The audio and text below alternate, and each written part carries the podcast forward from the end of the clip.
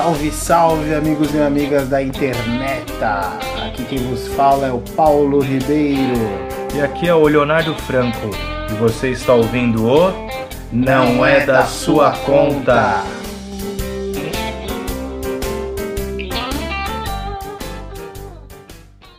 Fala galera, mais uma semana aqui. Tudo bem com vocês? Por aqui tudo ótimo. Mais um participante hoje no nosso Zapcast. E lembrando para quem está chegando agora aqui, quiser seguir a gente lá no Instagram, arroba não é da sua conta.br. E vamos que vamos, que hoje tá demais, hein? Salve, salve, meus queridos audiovintes da internet, sejam muito bem-vindos ao Não É da Sua Conta. Temos agora mais um episódio super especial. É, o Frango falou aí para vocês seguirem a gente lá no Instagram. E quem quiser também, quem tiver Facebook, segue a gente lá no Facebook, arroba podcast não é da sua conta. Também se cadastra lá para poder receber no seu e-mail sempre que um episódio novo é postado. Certo? Estamos aqui mais uma vez com um convidado ilustríssimo, maravilhoso. Hoje a conversa vai ser séria, hein, galera? Hoje vai ser sério o negócio. Temos um ilustre convidado. E, bom, não tenho muita coisa para falar, ele vai se apresentar aí. É, é, um grande amigo da minha família, né? Um grande amigo da minha mãe, inclusive. E temos aqui hoje o grande Pastor Éder. Uma salva de palmas aí para ele, por gentileza, gente.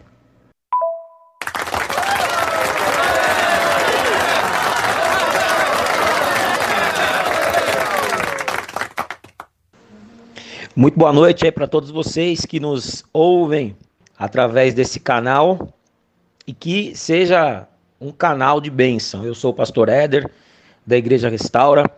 Nós estamos situados na Avenida Sapopemba, 392, na zona leste de São Paulo, mais precisamente na Água Rasa, ali na divisa da Água Rasa com o Tatuapé. quero cumprimentar aí também o Paulo, o seu amigo. Quero parabenizar já por esse projeto aí diferenciado, né? e fico à disposição aí para as perguntas que virão. Fala Éder, tudo bem? Prazer aí tê-lo aqui com a gente, o Leonardo falando. E de cara já tenho uma dúvida assim. É... Quanto tempo você é pastor, né? E o que a pessoa precisa fazer para se tornar um pastor? Eu tenho essa curiosidade assim bem, bem latente aqui na cabeça. Você poderia me sanar essas dúvidas, por favor? Ô, oh, boa noite. Boa noite, Leonardo. Quase que eu falei Leandro, cara. Ainda bem que eu falei, ainda bem que eu não falei nada, né? Só falei boa noite. Porque eu não lembrava o seu nome, no caso, né? Como o Paulo que me, me chamou, tudo mais. Mais prazer em conhecê-lo primeiramente. Então, sobre a sua pergunta, eu já sou pastor já faz 16, vai fazer 16 anos, né? Eu fui ungido pastor em, em janeiro de 2005 após ter feito, ter feito um curso no, no ano de 2004. Então, fui ungido pastor, é, nomeado pastor em 2005, em janeiro de 2005. Na verdade, até já fez 16 anos, né? Que nós estamos em 2021 e janeiro já até foi, né? É que o tempo está passando muito rápido. Então, são 16 anos aí de ministério. É, porém, eu fui pastor da, da Igreja Renascer durante oito anos, né? E depois, em 2015, quase dez anos na verdade, fui pastor da Igreja Renascer. Aí, em 2015, eu fundei a Igreja Cristã Apostólica Restaura, é, por uma direção de Deus, né? E do Espírito Santo. E, na verdade, você, a segunda pergunta foi como como uma pessoa ela, ela sabe que ela é pastora ou como ela é ordenada, né? Não, na verdade, a, a, o, o, pastora, o pastorado, né? O pastoreio, ele, ele não é uma, uma profissão, mas ele é uma vocação. Então, não é qualquer pessoa que, que realmente vai ser pastora ou pastor, né? Então, ela tem que ter vocação e aí ela tem que ter também a vontade, né? Mas geralmente, quando a pessoa tem a vocação, ela tem a vontade. O, o, tendo a vocação, isso vai, isso vai acontecer. Ela vai ser constituída, uma hora ela vai ser constituída. Então é mais ou menos isso. Tendo a vocação, ela vai ter que se aprimorar. Eu, no caso, eu passei por etapas né, ministeriais. Então, quando eu cheguei na igreja, na época, eu era só um membro da igreja. Depois eu me tornei um diácono. Depois de diácono, aí quando, quando eu era diácono, o próximo passo seria ser um presbítero. Porém, devido, devido a um chamado muito forte, na época, o pastor, na época, teve uma revelação de Deus que e ele me chamou, na época eu jogava futebol ainda, né? Eu tinha ido para Portugal, joguei em alguns lugares, e ele me chamou e falou: Olha, Deus me falou que você vai ser pastor. E foi uma confirmação, né? Porque eu tinha uma, tem uma tia minha que também é pastora, era pastora, né? Ela faleceu em 2014. E até através dela que eu conheci a mãe do Paulo, a Lúcia, né? Que é uma amada, né? Uma querida. Gosto muito da Lúcia, amo muito a vida dela. E é, então ela já tinha falado também que Deus tinha falado para ela que ia ser pastor. Então você vê, não é só um desejo da pessoa, tem que ser um desejo primeiramente de Deus. E esse desejo de Deus nós chamamos de vocação. Deus coloca a vocação na pessoa e Deus chama a pessoa para esse pro pastoreio, né? Então foi dessa forma. Aí depois disso eu fui de diácono, fui direto para pastor. Fui fazer o curso de pastores. Aí eu fiquei seis meses é, praticamente internado lá na, na fazenda, onde tinha uma fazenda lá em Santana do Parnaíba. Era uma fazenda exatamente para formar pastores. Tinham 100, foram 140 alunos nessa fazenda. Só que desses 140, só 30 foram ungidos, para você ver. Os 140 queriam ser ungidos, mas somente 30 foram ungidos. E aí volta a dizer, porque não é somente o, o fato da pessoa querer, ela tem que ser chamada para isso, ela tem que ser vocacionada. Ah, bem bacana saber disso, Éder. É, eu acho que assim, a maioria das pessoas, acho que elas não têm essa, essa informação, né? Elas não. A grande maioria, principalmente de, de é, outras vertentes religiosas, né? Eu acho que não tem, não tem essa base, não sabe mais ou menos como, como, como isso funciona, né? E tal.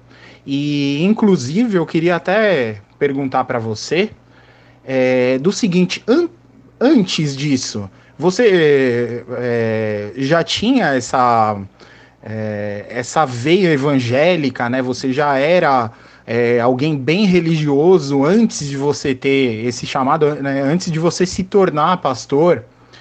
Quando é que começou a surgir isso, a sua vida religiosa? Foi desde do, do, de quando você era pequeno? Ou isso você só percebeu depois de um certo tempo, quando já era mais adulto e tal? E outra coisa que eu queria saber também, é você falou que era pastor de outra igreja, né?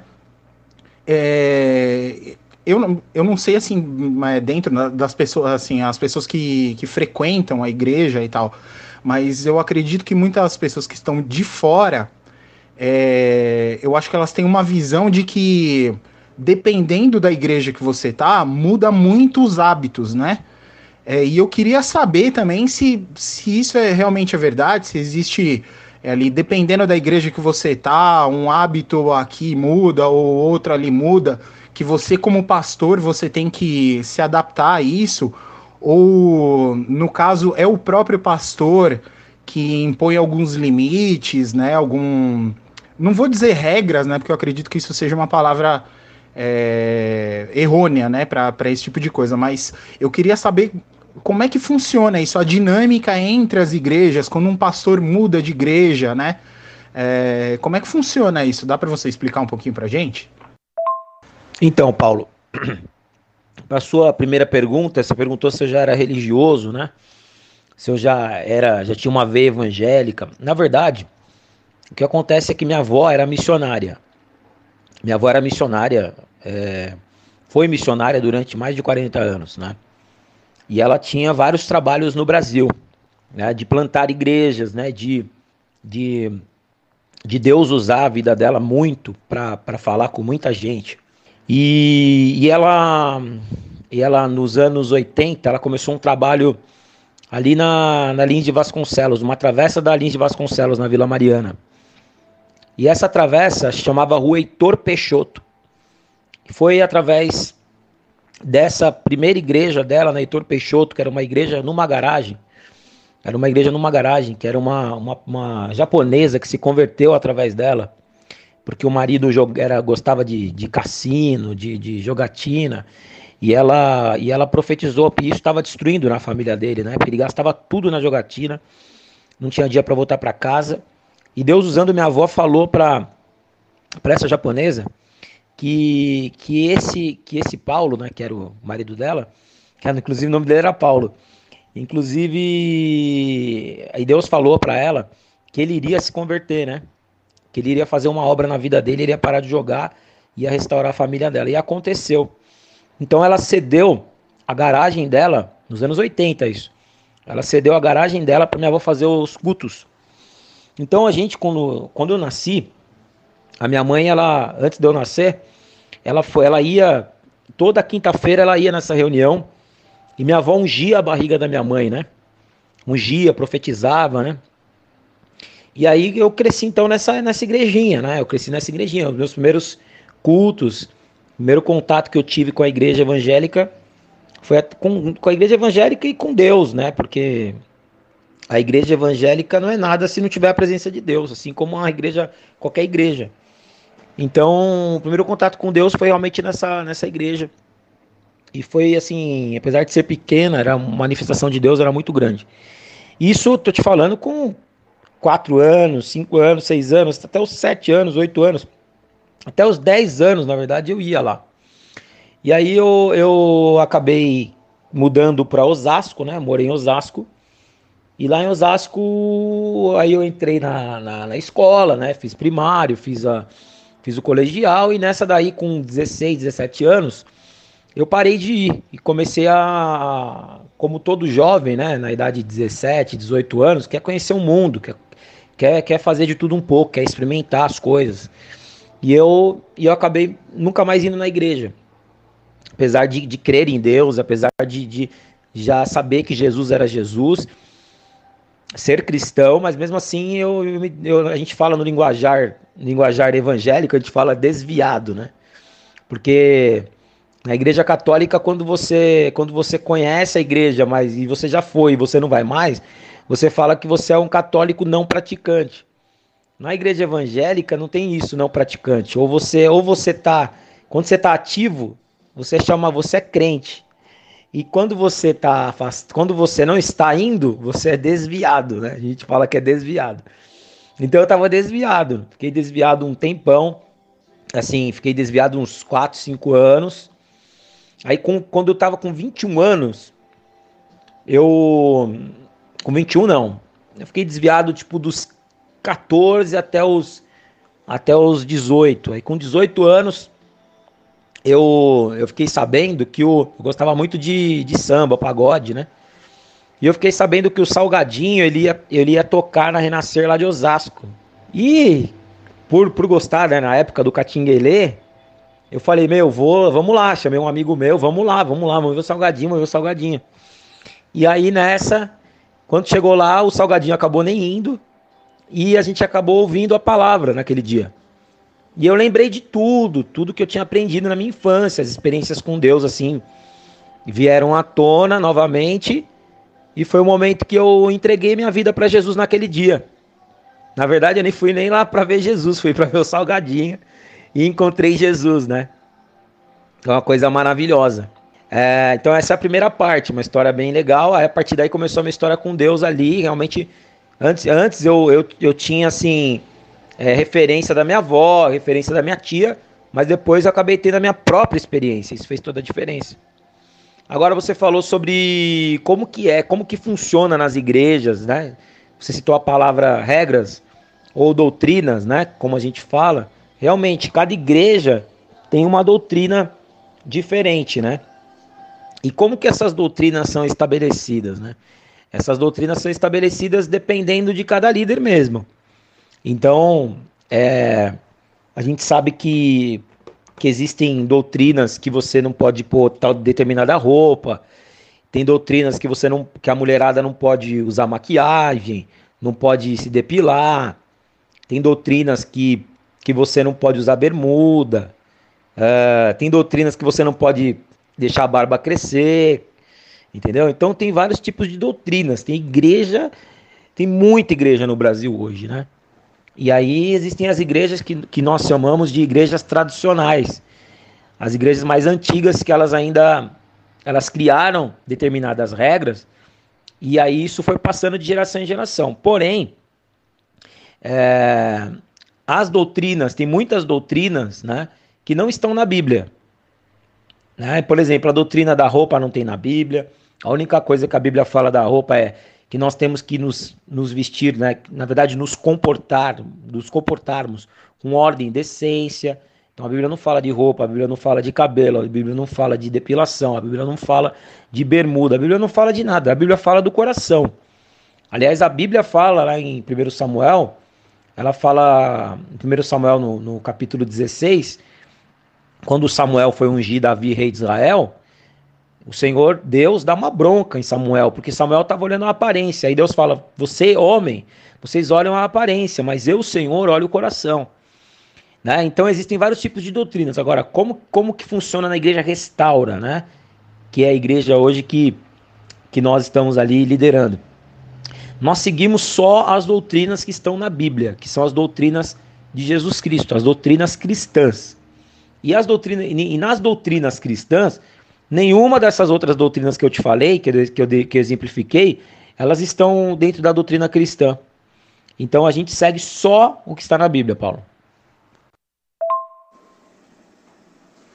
Pô, é muito interessante saber o seu ponto de vista.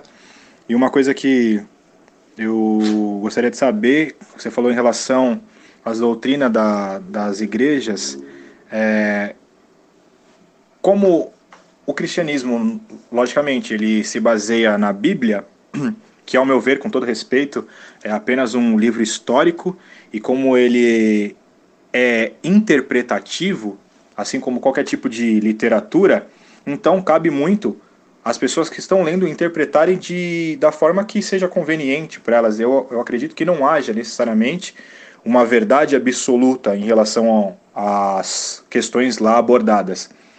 Então, como que você vê isso? É, o que seria essa questão de o que está certo e o que está errado? Como você falou, a questão das roupas, né? Se não está falando para usar ou para usar ou determinado tipo de penitência, vamos dizer assim, em relação, você não acredita que isso seja uma coisa um tanto quanto é, opressora e não cairia em desuso nos tempos atuais, até mesmo mulheres no Oriente Médio usar burca, você não acha isso que seja uma coisa ruim? É lógico que é uma questão cultural também, temos que respeitar, mas não necessariamente concordar.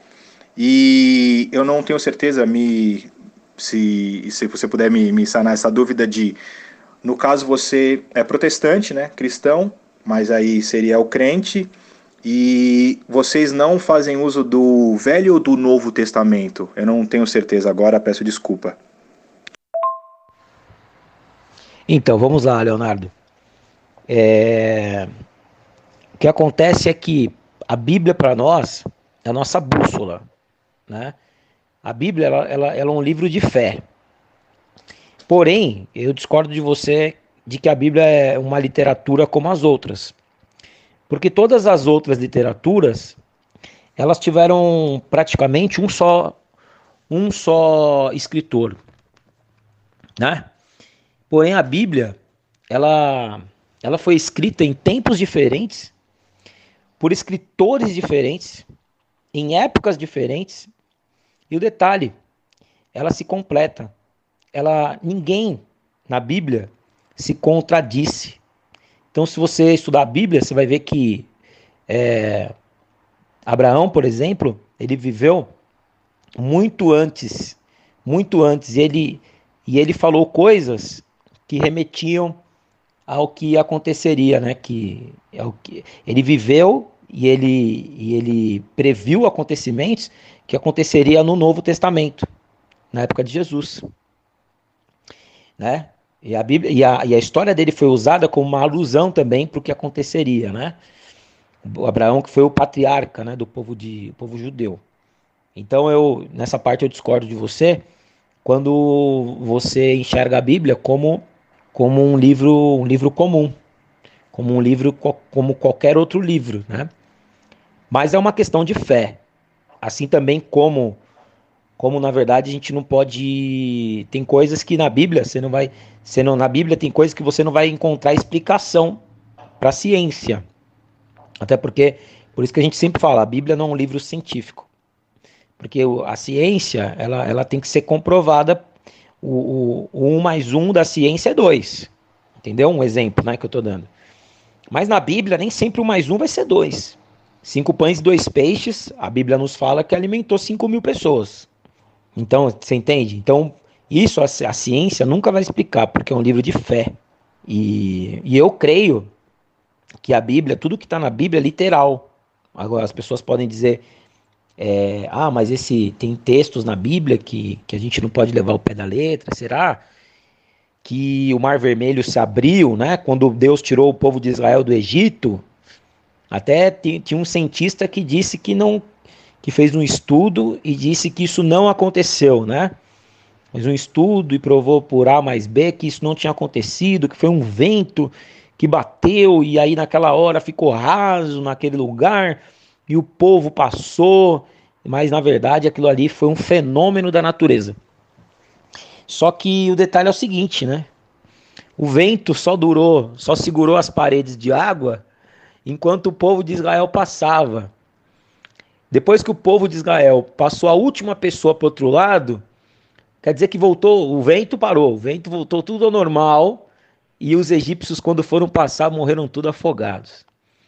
Então, para você ver, né? Isso, isso que eu tô te falando é um fato histórico, né?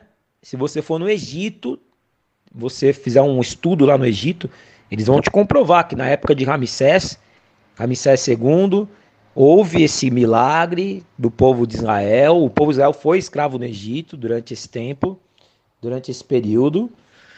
Então, isso eu não estou te falando de algo que eu acho, eu acho que isso é história, entendeu? E isso está descrito na Bíblia. E aí as pessoas tentam, é, as pessoas tentam invalidar, né, o que Deus faz e o que Deus fez. Só que isso não, não, não tem como, porque a Bíblia, na verdade, você até citou sobre sobre a burca, e aí entra no que eu falei de doutrina que não está na Bíblia. Entendeu? Costumes, doutrinas, usos, né? tem que a gente precisa, a gente que é cristão, a gente precisa analisar a Bíblia e ver se isso se isso se isso é bíblico, né? E a gente sabe que eu acabei de no outro áudio eu falei para vocês que na verdade tem muita coisa, tem muita doutrina que não está na Bíblia. Agora, cada cultura é uma cultura, cada país é um uma país, cada, cada país é um país, cada crença é uma crença, e aí a pessoa crê ou não crê. Então, eu eu sou cristão porque é, eu enxerguei e eu tive uma experiência com Jesus que não tem como eu negar, como eu negar que, que Ele é o Salvador, que Ele é Deus, né? É, apesar de eu respeitar todas as outras religiões e acreditar que os líderes de todas as religiões eles foram pessoas especiais, né? Porque senão não seria, não seriam tão respeitados, não seriam líderes. Mas todos esses líderes têm dia de nascimento e dia de morte. E o que, o que faz com que eles sejam normais? Com que eles, que eles na sepultura sejam normais, iguais a todo mundo.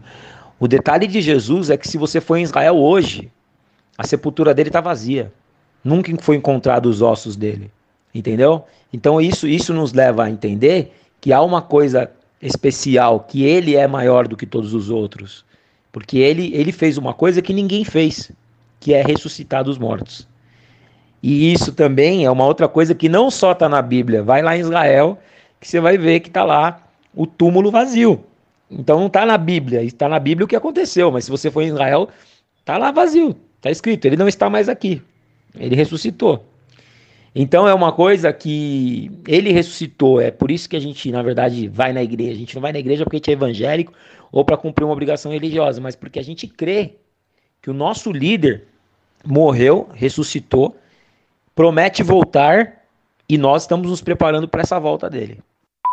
Pô, Éder, é bem interessante você você falar sobre isso, né? E sobre as vertentes e interpre, interpretações, né, da, da Bíblia.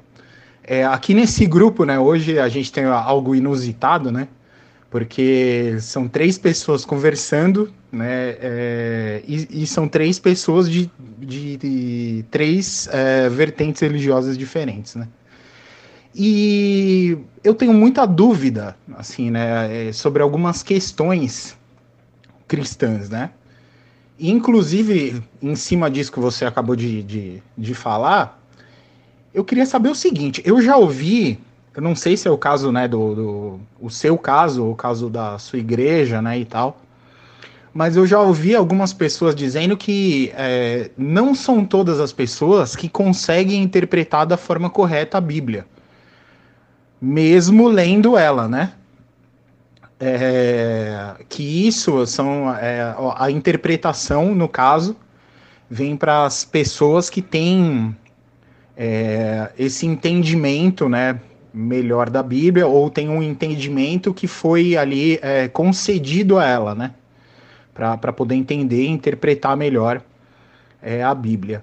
Eu sei que é, de, dentro da Bíblia, né, as histórias elas não são lineares né? E também não se tratam todas da mesma época, né? Existem ali, é, é, é, falam de, de, de, de, épocas diferentes, né, e tal. E eu queria saber de você o seguinte, assim, como é que você sabe que você está é, interpretando da maneira correta para poder é, passar isso para outras pessoas que não têm esse entendimento? Ou que não leram a Bíblia, ou que leram a Bíblia e não entenderam da mesma forma. Porque eu entendo o seguinte: é, a verdade nada mais é do que uma interpretação de um fato, né? Então, é, já que ela é uma interpretação de um fato, existiu ali um, né, tem um, tem um fato, só que cada pessoa tem uma visão diferente sobre aquele fato, né? É disso que se trata a verdade, né? E tanto que, né, que falam que né, a, a, as verdades das pessoas não são iguais, né? A minha verdade não é a sua, que não é a do Leonardo, enfim, né?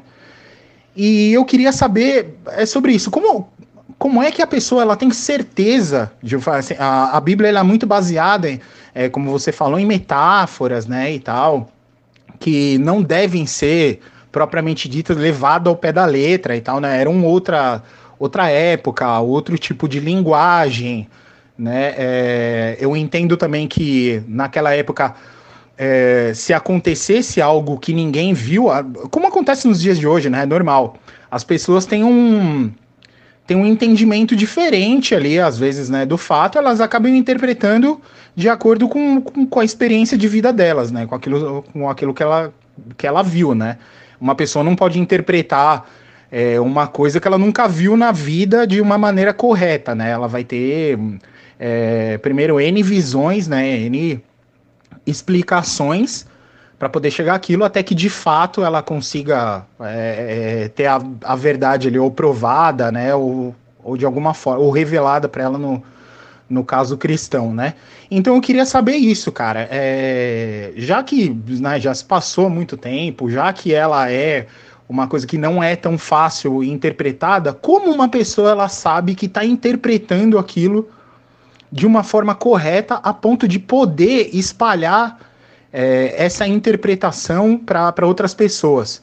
Porque, ao meu entender, é, eu acredito que as igrejas assim é, cristãs ela, elas, elas tenham esse tipo de doutrina diferente né, de uma para outra exatamente por essa é, por esse problema de interpretar de uma forma diferente de que outra pessoa interpreta aquilo lá. Então, como saber quem é que que está certo, como está certo, se você está certo e se existe um certo, né? Disso. Eu, eu queria saber o seu, o seu ponto de vista sobre isso. Vamos lá, Paulo. É, falando de interpretação, né? Não sei se você já ouviu falar de hermenêutica. A hermenêutica, ela é a interpretação de textos religiosos, tá? Tem a exegese. A exegese é a interpretação da interpretação. É, existe lá em Israel até os, os famosos escribas. Os escribas nada mais, nada mais são que os intérpretes da lei de Deus, né? Então, é, esses escribas lá de Israel, eles compunham um, um lugar chamado Sinédrio, que era composto por sábios, por filósofos, e, e esses escribas, eles então eram responsáveis, né, diante de um do sinédrio, diante de vários sábios, diante de várias pessoas, é, de eles eram responsáveis em compilar, de interpretar a interpretação, e, ou seja, para que chegasse mais, o mais perto possível da verdade, né? Agora, há um ditado que diz que contra fatos não há argumentos. Tem coisas que não tem nem, não, não tem nem o que interpretar. Entendeu? Então, por exemplo, o menino caiu no buraco. A Bíblia, a Bíblia fala, o menino caiu no buraco. Não tem esse texto na Bíblia, tá? Eu que tô, tô falando aqui. Um texto comum, usando um texto comum, qual, qualquer. O menino caiu no buraco. Poxa, é um fato. Agora, como ele caiu no buraco, de que jeito que ele caiu no buraco. Ele pode ter caído porque ele estava desatento, ele pode ter caído porque Alguém chamou ele, ele, ele, ele foi olhar e caiu. Ele pode ter caído porque ele estava olhando para o alto. Ele pode ter caído porque ele estava com um problema na perna, não conseguiu pular o buraco. Então, assim, é, mas o fato de que ele caiu no buraco não muda. Não tem como a pessoa falar assim, não, mas eu interpreto que ele não caiu no buraco. Você entendeu? Então, às vezes as pessoas elas querem, elas querem é, elas querem dar, elas querem ter a resposta que elas querem. Então Jesus ressuscitou. Ah, é um fato. Eu volto a dizer, você vai lá em Israel, o túmulo está vazio. Entendeu? Agora se você vai crer ou não, aí vai, vão ter pessoas que vão tentar é, anular e invalidar essa verdade, inventando, como na verdade até é, tentaram colocar soldados na porta do, do logo que ele que ele, que ele morreu, depois que ele foi tirado da cruz, colocaram soldados romanos é, a pedido dos religiosos da época, porque ficaram com medo de alguém roubar o corpo dele. O detalhe foi que, é, segundo a Bíblia, um anjo apareceu, né, no formato de um relâmpago, e os soldados na hora caíram, porque a luz era muito forte. E aí o, o espírito da ressurreição, o espírito de Deus entrou no sepulcro e levantou o corpo de Cristo. A partir daquele momento, nunca mais foi. Ele não foi visto mais é, ali no sepulcro, ele foi visto outras, outras vezes, porque ele apareceu para os apóstolos. Está na Bíblia. E não é interpretativo. Aí ele apareceu. De que forma? Ele apareceu. Está escrito que ele apareceu. Então eu acredito que, que é, o texto interpretado de uma forma é, errada, ele existe também. E nós chamamos, é, nós chamamos esse texto interpretado de forma errada, ou muitas vezes de forma equivocada, ou muitas vezes de forma é, premeditada, porque tem gente que acaba interpretando da forma que quer, premeditadamente, para ter algum benefício. Então a gente vê que a gente chama essa interpretação errônea de heresia. Depois você procura na internet aí, hermenêutica, exegese e heresia. Você vai ver que eu estou falando a verdade. É... Agora eu vou te dar um exemplo. Não sei se você gosta de futebol, se você gosta de, de, de futebol, se, se você costuma assistir, torcer. Mas, por exemplo, a regra do futebol. Né? Então vamos falar de um, de um lance. De um lance, poxa, o cara, o cara tomou um carrinho o cara não visou a bola, tomou um carrinho dentro da área. Ele tava, ele e o goleiro para fazer o gol, o zagueiro veio deu um carrinho. E ele quase, pô, quebrou a perna. Tem interpretação esse, esse, esse fato? O juiz pode até chegar e falar, não, pra, não tem, não foi, não foi pênalti. Entendeu? Mas ele, ele vai estar tá sendo justo. Sendo que o cara tava para fazer o gol, o cara tomou um carrinho por trás e aí caiu, quer dizer, quebrou a perna e não fez o gol, quer dizer. Então, o juiz pode não dar o pênalti? Pode. Mas isso muda o que aconteceu? Que ele tomou um carrinho por trás e, segundo a regra, carrinho por trás, dentro da área, pênalti. Sendo que o cara tinha a possibilidade de fazer o gol? Falta dentro da área, pênalti? Não tem. Então, é, até mesmo usando o termo, usando o exemplo do futebol, né? Até mesmo os lances que antigamente ficavam meio que no ar, foi, não foi. Hoje em dia tem o quê? Hoje em dia tem o VAR. Entendeu? O cara tem dúvida. Ah, o cara que nesses dias teve um lance aí do, do jogo do. Acho que foi do Corinthians mesmo. Teve um jogo do Corinthians aí que. Acho que o Fagner. O Fagner deu, é, pegou na mão do, do jogador, alguma coisa assim. E acabou que o cara não deu o pênalti. Porque disse que ele, que ele, na verdade, foi fazer um movimento e era um movimento que ele, de apoio e aí a bola pegou na mão dele. Entendeu? Então, é, segundo a regra, a regra foi estabelecida para que a bola pegar na mão dentro da área tivesse essa interpretação de não dar o pênalti. Mas hoje, quando, quando o juiz tem dúvida, ele vai para onde? Vai para o tal do VAR agora. O VAR vai dar a resposta, porque são mais quatro pessoas ali é, vendo o lance, é, vendo o lance em câmera lenta para dar a resposta certa. Então, por isso que eu falo, é, tem textos que são fatos, tem textos que são interpretativos, e que, como por exemplo, tem texto que é parábola e que daí não é um fato, um, um fato real, que estava sendo estava é, sendo usado como um exemplo ali, na verdade. Então, isso, na verdade, não é uma coisa que está largada, entendeu? De ajustada. A gente sabe o que é texto, o que é fato. Quem estuda a Bíblia sabe o que é fato, o que é parábola, o que é interpretativo, o que, o que abre um leque para eu pensar, será que é isso, será que é aquilo? Mas aí o que, o que me traz a confirmação? O que me traz a confirmação, primeiro, é o tal o VAR. O VAR, o VAR no nosso caso é Deus. Porque aquilo que está escrito, ele me confirma. Como? Com experiências. Porque eu vivo experiências que me fazem acreditar naquilo. Experiências hoje, vivas, reais, né? De milagres e tudo mais. E então isso e também o que é, é, o que me, o que me traz uma segurança, né? É, é, que esses textos, todos os textos da Bíblia, eles foram, eles foram canonizados, né? Então, por exemplo, existe um órgão um órgão mundial que se chama cânon sagrado. Não sei se você já ouviu falar. O cânon sagrado ele é composto por vários, vários estudiosos, vários, vários, várias pessoas que, que compõem esse cânon para quê? Para santificar um texto ou não. Então esse, esse, essa, essa Bíblia que eu tenho, né, que tem 66 livros, todas elas foram, todos esses livros foram canonizados e os livros, por isso que eu, eu discordei do, do Leonardo quando ele falou que a Bíblia é um livro comum, não é. Não é porque passou por esse crivo, entendeu? Procura na internet, cânon sagrado, que é um livro canonizado. E os livros que na Bíblia, tem, tem, tem, tem a Bíblia católica, por exemplo, que tem livros que são chamados livros apócrifos. Você sabe por que, que existem os livros, que são os livros apócrifos? São livros históricos de fatos que aconteceram, mas que não foram canonizados, não foram é, não foram validados como livros inspirados por Deus.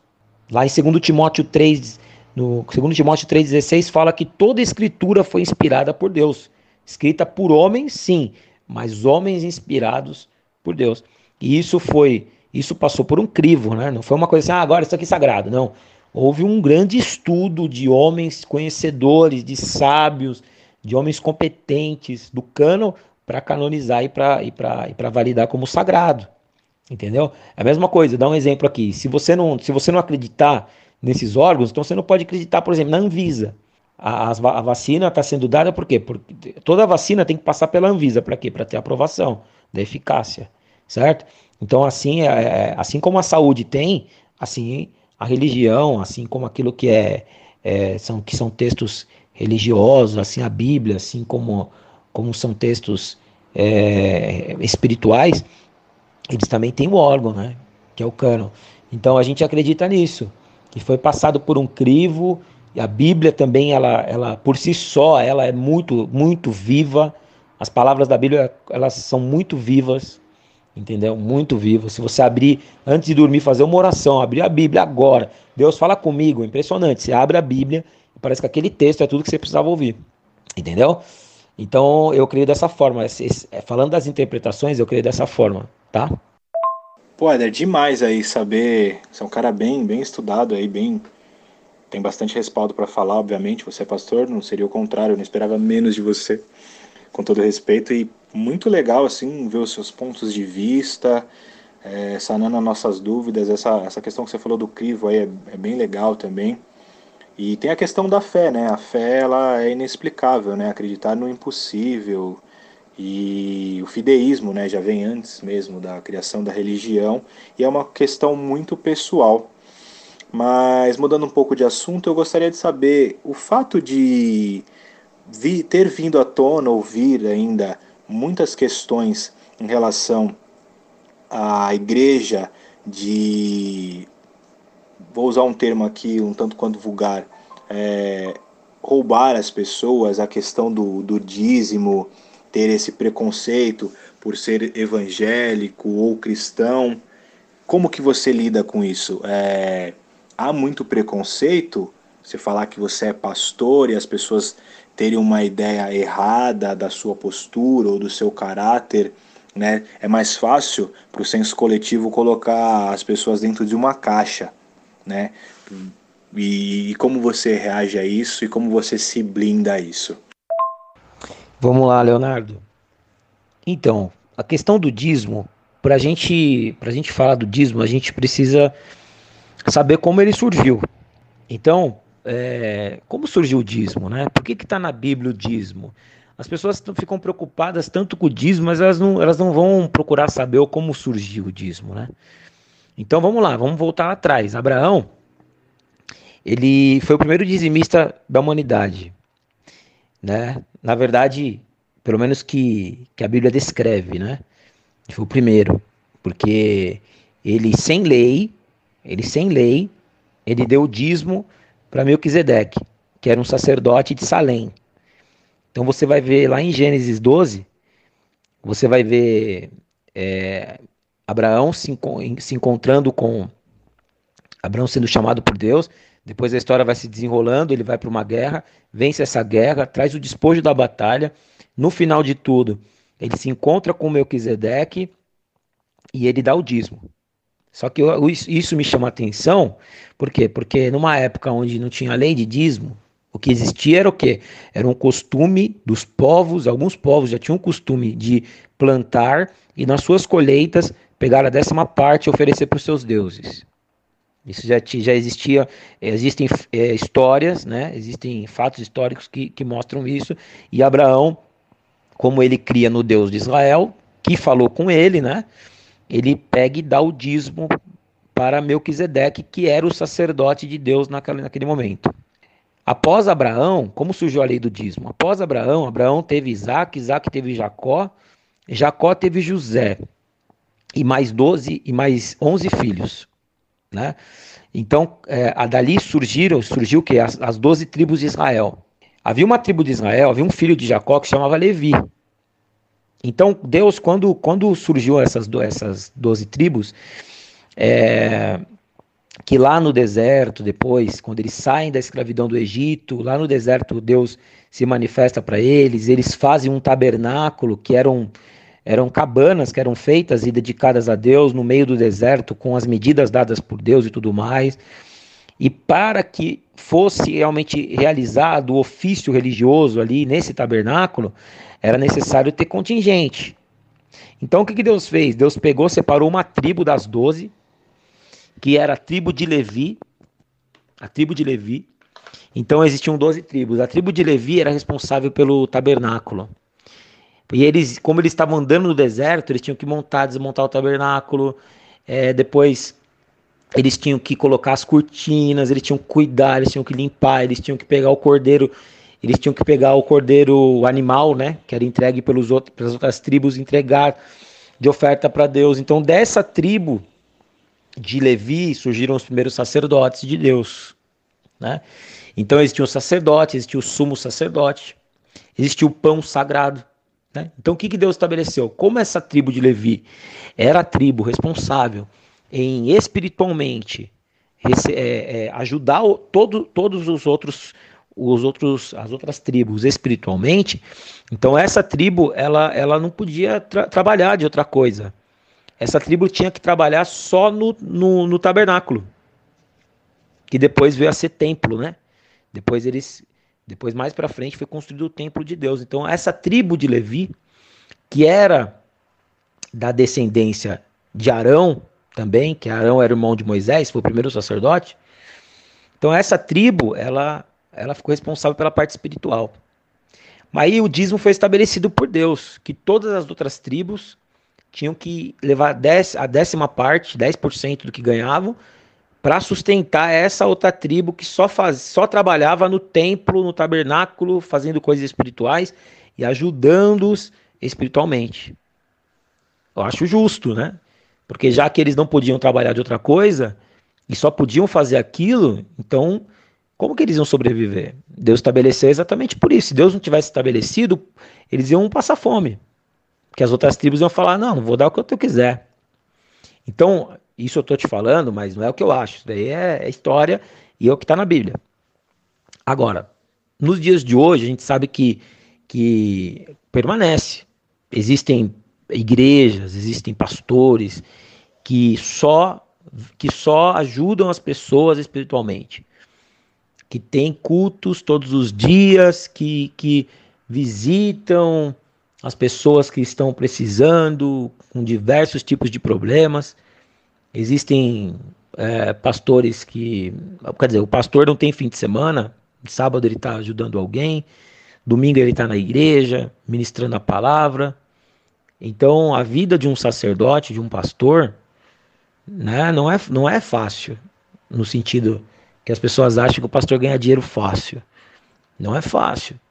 E a Bíblia e a Bíblia dá respaldo no Novo Testamento também para que os para que os pastores vivam da obra. Na verdade, Jesus disse isso. Jesus disse: aquele que prega o evangelho que também viva do evangelho. Mas como vai viver do evangelho? Através dos dízimos e das ofertas. Malaquias 3:10 Trazei todos os dízimos à casa do tesouro. Onde é a casa do tesouro? A casa de Deus para que haja mantimento na minha casa. Casa do tesouro, só para você entender, como assim casa do tesouro é a casa de Deus? Existia um compartimento na casa de Deus, no templo de Deus, que era onde eram colocados o, os tesouros. Então, por isso que ele fala casa do tesouro, né? Então, para quê? Para que haja manutenção da minha casa, né? Porque fora o sustento, o dízimo surgiu para sustento do ser humano, tá? É, fora isso, ainda, ainda tem a manutenção do lugar. Então, por exemplo, o pastor do dízimo que as pessoas dão, ele ainda tem que pagar, ele tem que ainda cuidar da manutenção da casa de Deus, manter tudo tudo alinhado, confortável, para que as pessoas possam ter comodidade. Tem aluguel, tem muitos que têm aluguel, tem muitos que têm, é, tem, tem contas normal, né? Como todo mundo tem. Fora isso, ele tem que sustentar a família dele. E estou falando disso, pastores que, vivam, que vivem da obra. Então, eu acho que a gente, os pastores que vivem da obra, eles não, não tem que ter vergonha nenhuma, porque é bíblico. É bíblico. E eles estão fazendo a obra de Deus. Entendeu? Agora, é, existem aqueles que infelizmente usam da fé para fonte de lucro. Isso é verdade. Só que eu entendo que vagabundo e picareta tem em todo lugar. Então você pode encontrar um mecânico que você leva o teu carro e, e às vezes tem um fiozinho que está desconectado. Ele pode falar que é o motor e te cobrar o motor todo. É um mecânico é um mecânico mentiroso, é um mecânico picareta. Você pode ir num, num médico, entendeu? Que, que pode ter comprado o, o, diploma e falar que você tem que fazer uma cirurgia que você não tem que fazer, só para ganhar dinheiro. Existe isso. Hoje em dia se ganha bastante com cirurgia, entendeu? É, então, todo, todos. Você pode pegar um advogado que vai, que vai falar que a tua causa é muito difícil. E às vezes, na verdade, não é. Uma assinatura pode mudar tudo. Então, existem vários exemplos de pessoas que não prestam. Como também tem padres que não prestam, né? Todos os dias a gente vê notícias de pedofilia. Como também tem é, líderes espíritas que não prestam. Como a gente ficou sabendo do João de Deus lá, que pegava as mulheres nas sessões espirituais. Como também tem pastor que não presta, que usa da fé das pessoas realmente para ganhar dinheiro, entendeu?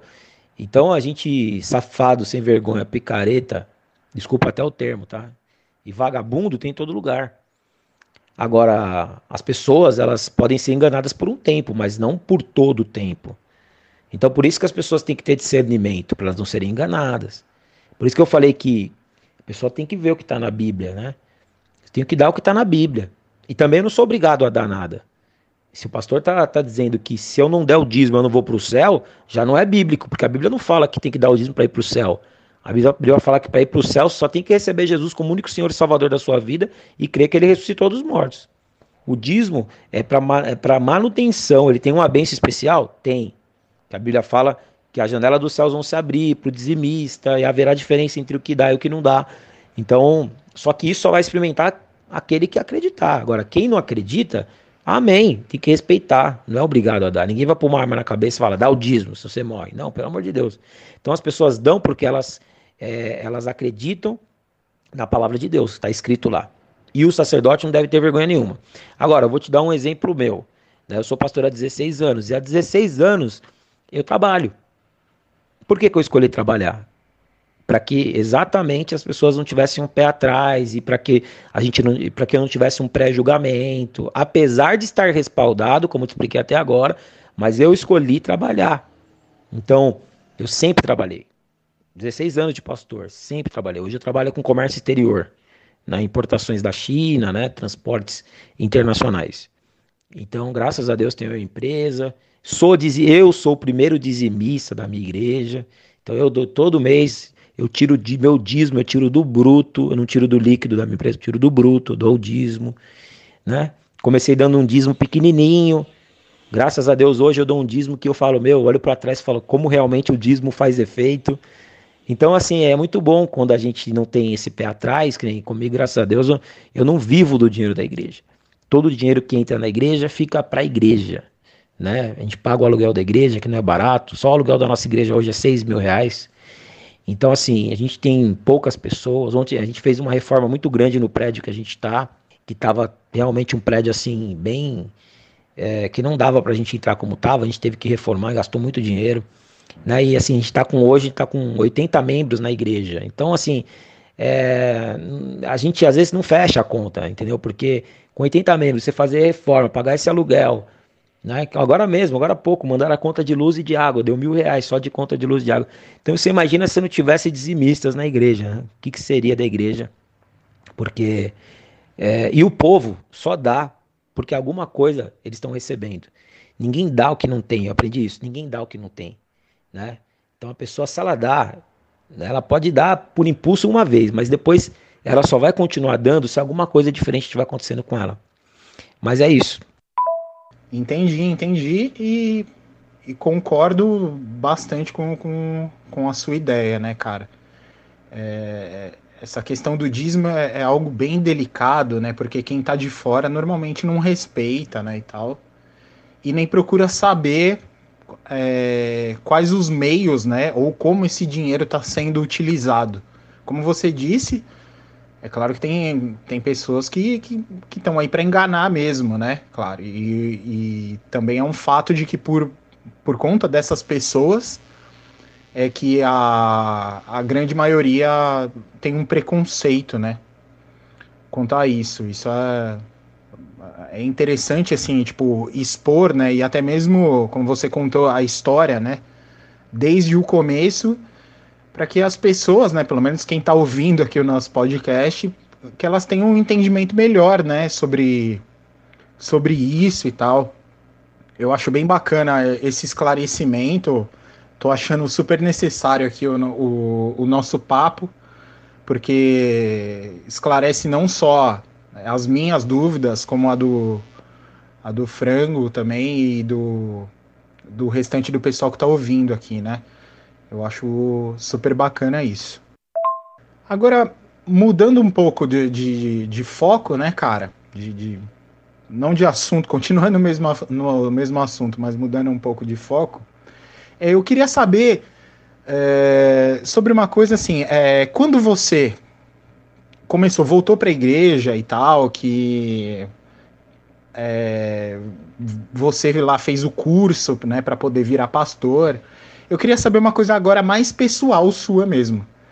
Você já gostava de ler?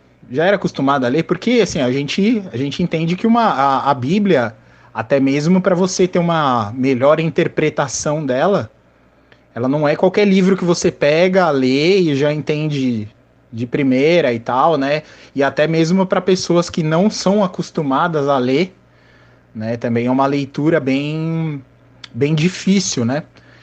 É, o que eu queria saber é o seguinte, cara. Você aconselha as pessoas assim, quanto mais pessoas é, lerem a Bíblia, melhor? Ou você acredita que é, é mais fácil, assim, não mais fácil, ou acho que é melhor alguém é, ouvir a interpretação, por exemplo, de um pastor, ou sei lá, né, de outra religião também que utiliza a Bíblia, por exemplo, é, um padre, né?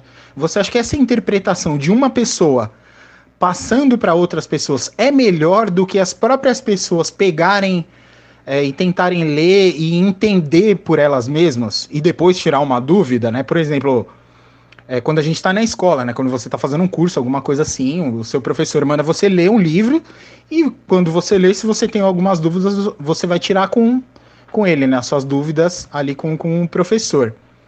É, eu entendo que dentro da igreja já não é assim, né? As pessoas preferem ouvir a interpretação de um terceiro, né? Qual das duas coisas você acha que é mais eficaz, é melhor, né, para o entendimento ali do, dos fiéis, né, no caso. E eu também queria saber se você, se foi dificultoso para você, se você já era acostumado a ler ou se foi uma das primeiras leituras que você teve que, que se aprofundar a Bíblia. Então, o, Paulo, é, de maneira, vamos, vamos começar de trás para frente, né? Já na sua pergunta, se é melhor a pessoa só esperar a interpretação do líder ou se é melhor ela, ela mesma ir lá e ler. É, com certeza é melhor ela ler. Com certeza ela precisa ler a Bíblia. Por mais que a Bíblia pareça um livro difícil, ela não é um livro difícil. A Bíblia é uma história, e aí eu vou, eu vou te responder a segunda pergunta falando isso. Porque é, você estudar né, a sua origem, da onde você veio, por que você veio. Esses dias eu ministrei uma palavra na igreja que falava assim: quem, quando, por quê, para quê e aonde. Né? Quem, quando, por quê, para quê, quando e aonde. Então, você saber de onde você veio, como surgiram os primórdios, apesar de terem várias teorias, né? Mas a gente que a gente crê no criacionismo, que foi que a gente, a gente crê no, no, no mundo criado na Terra, criada por Deus. A gente não crê que veio de uma explosão, a gente não crê que veio que o homem veio do macaco, a gente não, não crê, não crê nada disso. A gente crê que Deus realmente criou o Gênesis, né? Começo. A palavra Gênesis significa começo. Então dali surgiu. Então é muito. Quando você enxerga a Bíblia por esse lado, e foi isso que me chamou a atenção, porque, porque de outra forma talvez seria realmente maçante, mas você vê a Bíblia como, como, como realmente um. ela, ela tem, ela como se fosse um filme, ela tem um início, ela tem um meio, e ela vai ter um fim. E é o que mais chama a atenção na Bíblia é isso, porque se você ler a Bíblia, você vai ver que teve um início da humanidade, tem um meio da humanidade, que talvez esse nós estamos vivendo, porém acho que já estamos mais para lá do meio do que para cá. E, segundo Apocalipse, vai ter um fim. Né? Então esse fim não chegou ainda. É igual aquele filme que, que ele tem uma próxima temporada, aquela série que tem uma próxima temporada, você não vê a hora de chegar. Então isso que chama a atenção, isso que faz com que a chama da leitura fique acesa, porque você quer entender cada vez mais. Você quer entender o que Jesus falou, você quer entender o porquê ele veio, você quer entender é, que se realmente foi falado lá, depois, quatro mil anos antes dele vir, já tinha sido falado que ele viria que havia um Messias e ele todos os sinais de que ele seria o Messias, que foi falado que tinha que ter os sinais, todos esses sinais foram dados através dele. Então é muito, a Bíblia é legal porque ela se encaixa, cara. Ela se encaixa, não tem nada fora que você fala assim, ah, isso aqui não está batendo com que o cara, meu, todos os profetas que profetizaram em tempos diferentes falaram as mesmas coisas, cara. Tudo, tudo para ter Jesus e a Bíblia ela tem Jesus como centro né? Porque a Bíblia, na verdade, ela tem 66 livros, mas um só autor, né? Ela tem vários escritores, 66 livros, mas um só autor, e esse autor é o próprio Deus, é o próprio Espírito Santo, que é a pessoa, a terceira pessoa da Trindade. Né? Então, por isso que isso que realmente é, se, as pessoas, né, o, que eu, o que eu posso dizer é que as pessoas têm que buscar é, é, enxergar a Bíblia dessa forma, buscar, buscar essa interrogação, da onde eu vim, qual é o meu propósito e para onde eu vou. Aí ela vai ter sentido de ler a Bíblia. Pô, Éder, é, chega a ser até surpreendente ouvir você falar uma coisa dessa, porque eu já ouvi de diversas pessoas é, que, que, que são crentes ou católicas também, exatamente o contrário, né? De que, tipo, uma pessoa comum, assim, né? Um, um crente comum, é, não conseguiria interpretar da forma correta a leitura da Bíblia. E é exatamente por isso, né, pessoas que têm um, um entendimento maior disso, né, que seriam, no caso, pastores, padres e tal, é, seriam essenciais para interpretação correta, né, do, do, do livro bíblico, né? Mas é muito interessante ouvir você falando isso, cara, e até eu confesso a você que é, foi até surpreendente essa resposta aí. Bem legal, cara, bem bacana mesmo. É, então, seria. Algumas pessoas têm o interesse, né, de, de que seja dessa forma, para que elas possam manipular, né, para que as pessoas se tornem dependentes delas. E, o, e Jesus, ele, ele nunca. Jesus, ele nunca restringiu. Aliás, até quando ele vai falar de fazer milagres, né? Ele fala que ele não fala o pastor vai fazer milagre, ele fala todo aquele que crê vai curar os enfermos no meu nome, vai expulsar os demônios no meu nome e vai pregar, vai falar em novas línguas no meu nome. Quer dizer, ele abre um, ele abre um, uma, uma, uma porta que, que é para todo mundo entrar, cara. É óbvio que às vezes tem coisas que as pessoas elas vão ler, e é muito importante que elas leiam, porque todo mundo tem inteligência para ler, e tem coisas que talvez elas vão ficar em dúvida, e aí quem tem mais experiência vai ajudar. Como, como você deu o exemplo da escola. Você vai ler o livro, se você não souber, você vai perguntar para a professora, porque ela está à frente, ela já, ela já leu, ela, já, ela já, também já teve dúvidas, já foram esclarecidas, ela pode te ajudar. Mas é bem assim mesmo.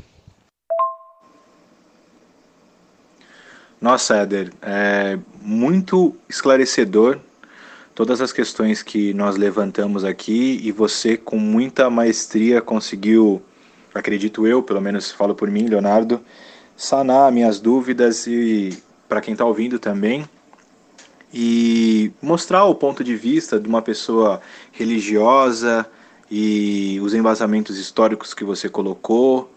É, foi, foi bem legal para a gente, acredito que para o Paulo também, para quem está ouvindo. E só ressaltando que nenhum momento da gente tentamos desrespeitar ou confrontar, e sim foram dúvidas que nós tínhamos para que você tentasse nos ampliar o, o, os horizontes quanto às questões religiosas e de fé, que é uma questão muito pessoal. Aqueles que estão nos ouvindo Espero que nós não sejamos mal interpretados, porque são questões bem pessoais. E eu agradeço você muito pela participação, por ter cedido o seu tempo, né, que é algo precioso. E espero que você tenha gostado, tanto quanto a gente.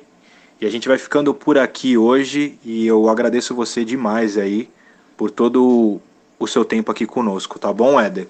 A todos os ouvintes, muito obrigado. Eu vou, vou agradecendo também a Igreja Cristã Apostólica Restaura, também por, por ter cedido aqui o, o pastor. É, mando um abraço para todos e a todos os ouvintes. Eu gostaria de agradecer por todos os respaldos, por ter chegado até aqui. Espero que vocês tenham gostado tanto quanto a gente. Muito obrigado. Eu vou ficando por aqui e vou deixar o espaço aberto agora para o pastor Éder deixar redes sociais, fica o espaço aberto para ele falar o que ele desejar. Vou ficando por aqui, gente, até semana que vem. Posteriormente, o Paulo vem para encerrar como de praxe. É um abraço e tchau. Ô Leonardo, eu que agradeço aí a oportunidade. Gostaria de dar os parabéns para você, para Paulo, uma ideia super legal aí. Eu falei para ele um formato que quase a gente não vê, né? Na verdade, eu nunca tinha visto um formato como esse, mas é um, é um, um formato aí que tem tudo para dar certo e, e, já deu, né? Já deu. A gente que tem fé, a gente já tem que falar que já deu. E parabéns aí pelo trabalho, parabéns pelas perguntas também. E de maneira alguma foram perguntas ofensivas. Eu acho que as pessoas realmente é, vocês representaram aí muita gente que tem essas dúvidas e que na medida do possível eu tentei eu tentei ampliar mesmo a visão das pessoas para que elas possam enxergar de uma de uma outra ótica aquilo que é a palavra de Deus, aquilo que é Jesus, porque acima de tudo Jesus ele nos deixou a mensagem do amor. E o amor está acima de religião, o amor está acima de doutrinas, o amor está acima de diferenças, de raças, de tá? de, de costumes. O amor ele, ele supera todas as coisas. Eu deixo para vocês que estão me ouvindo aí, 1 Coríntios capítulo 13. O amor tudo sofre, tudo crê, tudo espera, tudo suporta. O amor, ele sempre vence. Tá bom? Que vocês possam meditar nessa palavra. E gostaria de fazer uma oração. Uma oração rápida para você que, que está ouvindo. Tenho certeza que você não está ouvindo essa, essa, esse podcast à toa. Acredito que foi um podcast diferente, porque é um podcast que envolve o nome de Deus e a presença de Deus. Tenho certeza que você está sendo visitado agora. Por isso, feche seus olhos. Meu Deus, nós te agradecemos. Te agradeço pela vida do Paulo, do Leonardo. Te agradeço por esse tempo que nós tivemos juntos. E tenho certeza, Senhor, que aquilo que eu falei não são coisas, meu Deus, que vêm do meu coração ou de mim mesmo, mas que vêm dos teus valores. E os teus valores, Senhor, são inigualáveis. Visita cada uma dessas vidas que nos ouviram nessa noite e que elas possam, Senhor, a cada dia te conhecer e ver o que o Senhor é um Deus muito maior do que até a própria Bíblia possa comportar. Nem os céus comportam a tua glória. Tu és muito grande e o Senhor pode, Senhor, transformar a vida de um ser humano quando ele assim o quer, quando ele assim o deixa, através, Senhor, da pessoa do seu Filho, Jesus Cristo. E que todos esses que me assistem, que me ouvem, que vão me ouvir posteriormente, que possam sentir o impacto da tua presença agora nos seus lares. É isso que eu te peço. Peço pela nação brasileira, peço por todos aqueles que estão enfrentando um momento difícil, que tem pessoas doentes nas suas casas ou nos hospitais, nas UTIs. Peço que o Senhor entre agora e alivie a dor daqueles que perderam seus entes queridos e cure aqueles que estão agora necessitando da tua presença, da tua cura. É isso que eu te peço, em nome de Jesus. Amém. Amém. Então, obrigado pela, pela oportunidade mais uma vez. Vocês que querem conhecer a Igreja Restaura, nós estamos na Avenida Sapopemba 392, na Vila Regente Feijó, bem próximo ao metrô Tatuapé e ao Shopping Anália Franco ali. Estamos ali no, no, no ali no meio ali, tá bom?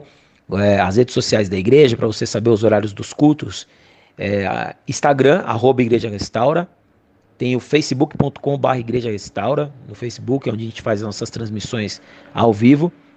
E também tem o canal no YouTube Pastor Éder Luiz com S.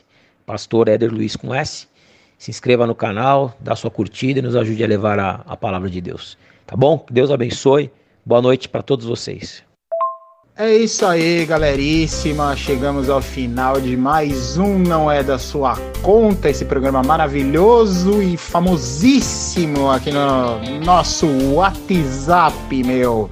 Esse grupo tá cada vez melhor, né? Vocês repararam que cada assunto é, é uma aula, né? Aqui, meu. Cada programa você aprende mais. É quase uma faculdade esse podcast aqui. Maravilhoso. Eu quero agradecer demais, demais, muito mesmo. Foi uma honra o pastor Éder aqui, meu, nos agraciar com seu conhecimento. Sanou várias dúvidas. Se pudesse, a gente ficava aqui ainda muito mais tempo, né? Para poder tirar ainda mais dúvidas, com certeza, né? Um dia aí voltaremos e faremos uma parte 2 é, desse Zapcast aqui maravilhoso. Beleza, gentezinha? Então, bom, vamos ficando por aqui. Para você que caiu de paraquedas aqui, arroba não é da sua conta.br lá no Instagram. Segue nós.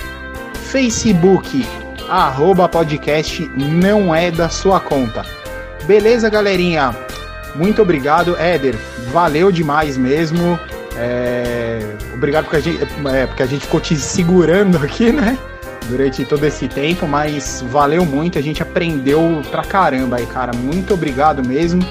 Uma honra, quero agradecer a Igreja Restaura também, né? Por ter cedido aqui o pastor a dar entrevista pra gente, né? Entrevista não, é mais uma conversa, né? Mas foi maravilhoso de verdade. Galerinha, a gente vai ficando por aqui. Na semana que vem tem outro episódio maravilhante com outro convidado ilustríssimo e super sensacional. Beleza, gente? Bom, então até a próxima. Muito obrigado.